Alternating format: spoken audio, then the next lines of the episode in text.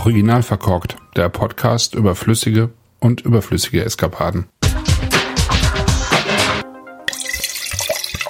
Herzlich willkommen zum Wein am Sonntag, den 28. August 2022.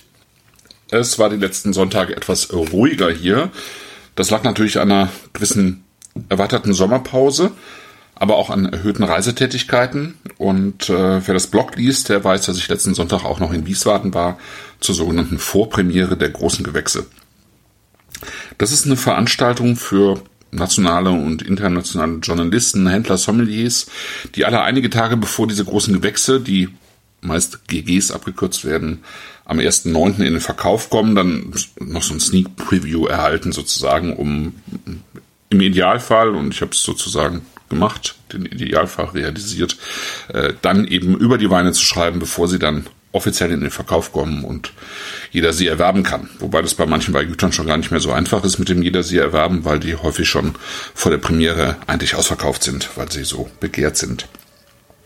Die Veranstaltung geht über drei Tage und es werden so insgesamt 450 Weine angestellt jedes Jahr. Ja, 450 Weine. Ähm, ein ganz großer Teil natürlich Riesling-GGs, ähm, aber eben auch Silvaner, Spätburgunder, Weißburgunder, Grauburgunder, äh, Chardonnay, ein einzelner Frühburgunder war mit dabei.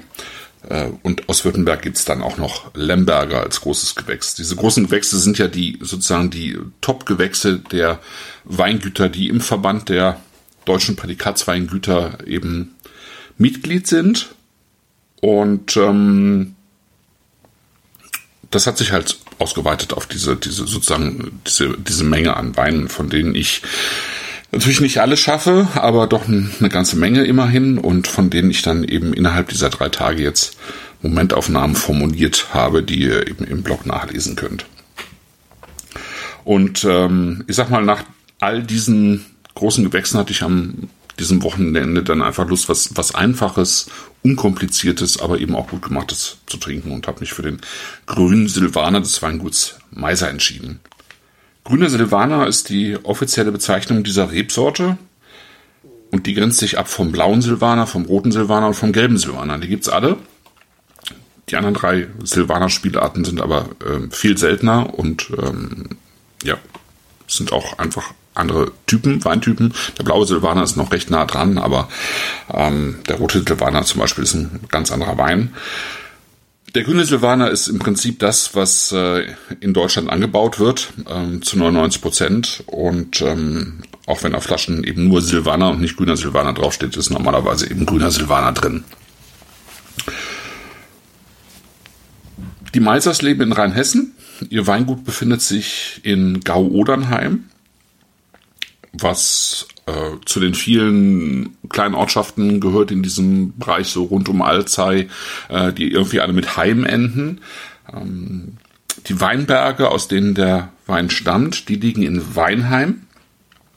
Dort betreiben sie auch eine Gastwirtschaft, eine ziemlich bekannte Gastwirtschaft in der, in der Gegend. Und wer zufälligerweise das englischsprachige Trink Magazine über deutschsprachige Weine abonniert hat, der weiß, dass ich dort äh, gerade erst über Weinheim geschrieben habe und die Meisers dort eben auch Teil dieses Artikels von mir sind. Und ähm, ich habe über Weinheim geschrieben, weil ich es ganz gut kenne und äh, weil ich die Winzerinnen und Winzer ganz gut kenne. Äh, die Meisers habe hab ich allerdings neu kennengelernt und weil Weinheim für mich auch so ein typisches Beispiel ist für die Entwicklung rheinhessischer Weinorte in den letzten Jahrzehnten. Ja. Und ähm, wenn ich halt gut kenne, ist äh, Alexander Giesler, Christopher Barth, der seit einigen Jahren dort Wein macht und die beiden Hannemann-Brüder des Weinguts Heiligenblut, die äh, eben auch seit einigen Jahren dort äh, arbeiten und den Betrieb ihrer Eltern übernommen haben. Und die habe ich auch alle schon mal in einem Podcast interviewt. Die Meisers und speziell die Charlotte Meiser noch nicht. Aber das werde ich wahrscheinlich irgendwann nachholen. Ich hatte die einfach äh, noch nicht so richtig auf dem Schirm die letzten Jahre, was aber auch daran liegt, dass die Charlotte eben erst vor einiger Zeit äh, so ins elterliche Weingut zurückgekehrt ist und äh, ja, und vielleicht auch, weil das Weingut eben nicht direkt in Weinheim liegt. Dafür aber eben die erwähnte Gastwirtschaft und die heißt Poppenschenke und ist eine von drei historischen erhaltenen Mühlen in der Gegend. Stammt aus dem Jahr 1890. Die Familie betreibt ihr Weingut im Prinzip schon oder überhaupt den Familienbetrieb im Prinzip schon seit äh, 1696. Und ähm, ja, die Bobbenschenke ist wirklich sozusagen in der Region bekannt, ähm, ist ein Ausflugslokal, wo neben den eigenen Meiserweinen dann eben auch ähm, Spezialitäten aus der Küche gereicht würden, also so richtig rustikale Sachen, Spundekäse, äh, Handkäse mit Musik, Schinken und Wurstplatten, Leberwurst und so weiter, Blutwurst, Eisbein, all das, was, ja, äh, was irgendwas mit Schwein zu tun hat. Und das erwähne ich deswegen, weil es eben alles von eigenen Schweinen kommt. Die Tiere leben auf dem Hof, werden auf dem Hof aufgezogen, kriegen ausschließlich eigenes Futter. Ähm, es gibt insgesamt 50 Hektar mit Zuckerrüben, mit Kartoffeln, Weizen und Gerste, ist also noch so ein klassischer äh, Mischbetrieb. Und dazu gibt es 35 Hektar Weinberge, was jetzt auch nicht äh, ganz wenig ist. Hof und Weingut sind äh, bisher nicht biozertifiziert, haben aber seit äh, 20 Jahren keine Herbizide mehr gesehen. Und Charlotte ist sich ziemlich sicher, dass ähm, der Betrieb irgendwann auch auf biologische Zertifizierung umstellen wird. Also für sie ist es eine Frage der Zeit, aber das kann natürlich dauern, weil so ein äh, Mischbetrieb, ähm, ein Mischbetrieb biologisch zu zertifizieren natürlich nochmal ein anderer Schnack ist, als ähm, jetzt ein rein, reines Weingut äh, biologisch zu zertifizieren. Ne? Mit der Flaschenfüllung hat ihr Vater Frank vor rund 20 Jahren angefangen, stand in engen Austausch mit äh, Vater und Sohn Gisela und Alexander und Gisela und Frank Meiser sind auch bis heute befreundet und tauschen sich aus.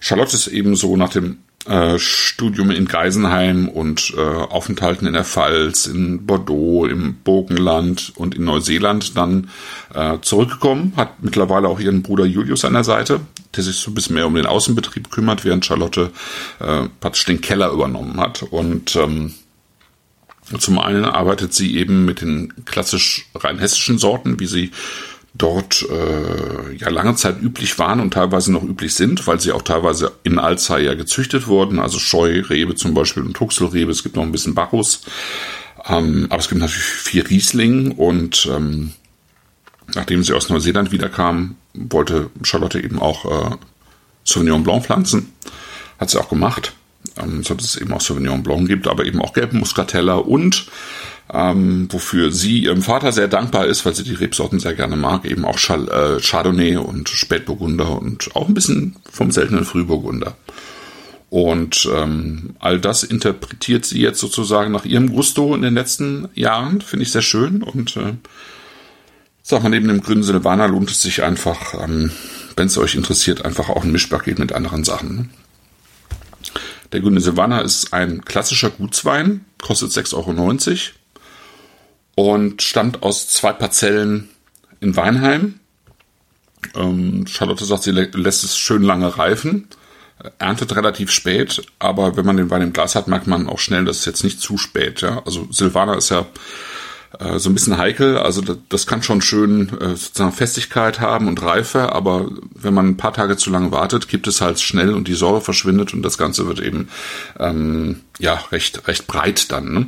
Und äh, das ist hier aber überhaupt nicht der Fall. Also etwas später gelesen, nicht zu früh, dann eben ein bisschen Maischestandzeit, aber eben auch nicht zu viel. Das ist jetzt kein Orange-Wein oder so, sondern einfach ein paar Stunden Maischestandzeit und dann langsam gepresst und äh, recht kühl vergoren im Edelstahltank. Und das merkt man hier auch, ja, dass es ähm, eben äh, kühl vergoren wurde, weil man, man hat hier schon einfach so, so ein bisschen Minzbonbon auch in der Nase, äh, ein bisschen Cassis, ähm, was gerne auch mit so einer mit so einer kühleren Vergärung einhergeht, aber eben nicht, nicht kalt im Sinne davon, dass man jetzt Eisbonbon in der Nase hat, sondern einfach so, dass man einfach einen schönen, frischen, kühlen Wein hat, äh, der eben ja, Spaß machen soll und Trinkfreude bietet. Ne? Und dazu kommen eben ähm, Kräuternoten, so ein bisschen Apfel und Birne und Ananas und so ein Hauch von, von Gras, aber eben nicht so ein Sauvignon Blanc Gras, sondern eher so ein, so ein trockeneres Gras auch äh, mit dabei. Also es, äh,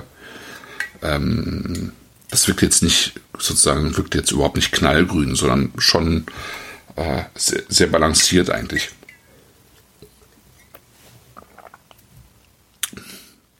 Und das Schöne ist einfach, dass der am Gaumen einfach super saftig und frisch wirkt und hinten raus so eine schöne salzige Note hat, so ein bisschen Phenolik, so ein bisschen Grip am Gaumen auch, auch liefert und ähm, einfach ein total schöner balancierter Wein ist. Also wenn man ihn aufmacht, der ist unter Schraubverschluss abgefüllt worden, ist halt auch noch ein bisschen CO2 mit dabei, was dem frischen sozusagen noch einen zusätzlichen Kick gibt, was ich bei Gutsweinen auch gerne, gerne trinken mag. Und dann ist es einfach ein Wein, den man schön irgendwie auf den Tisch stellen kann zum Essen, aber der auch einfach so äh, sehr gut funktioniert. Ich nenne das ja gerne Spaßwein mit Anspruch, sowas, ja. Ähm, also gerade weil es eben auch diese, ja, diese Balance hat, ähm, eben diese Saftigkeit und diese, diese Salzigkeit auch, die einfach so mundwässernd wirkt und, und einfach äh, Lust macht auf den nächsten Schluck. Und äh, den gönne ich mir jetzt auch und ich hoffe, ihr habt ebenfalls einen guten Wein im Glas am Sonntag und wünsche euch eine gute Zeit. Bis dann. Tschüss.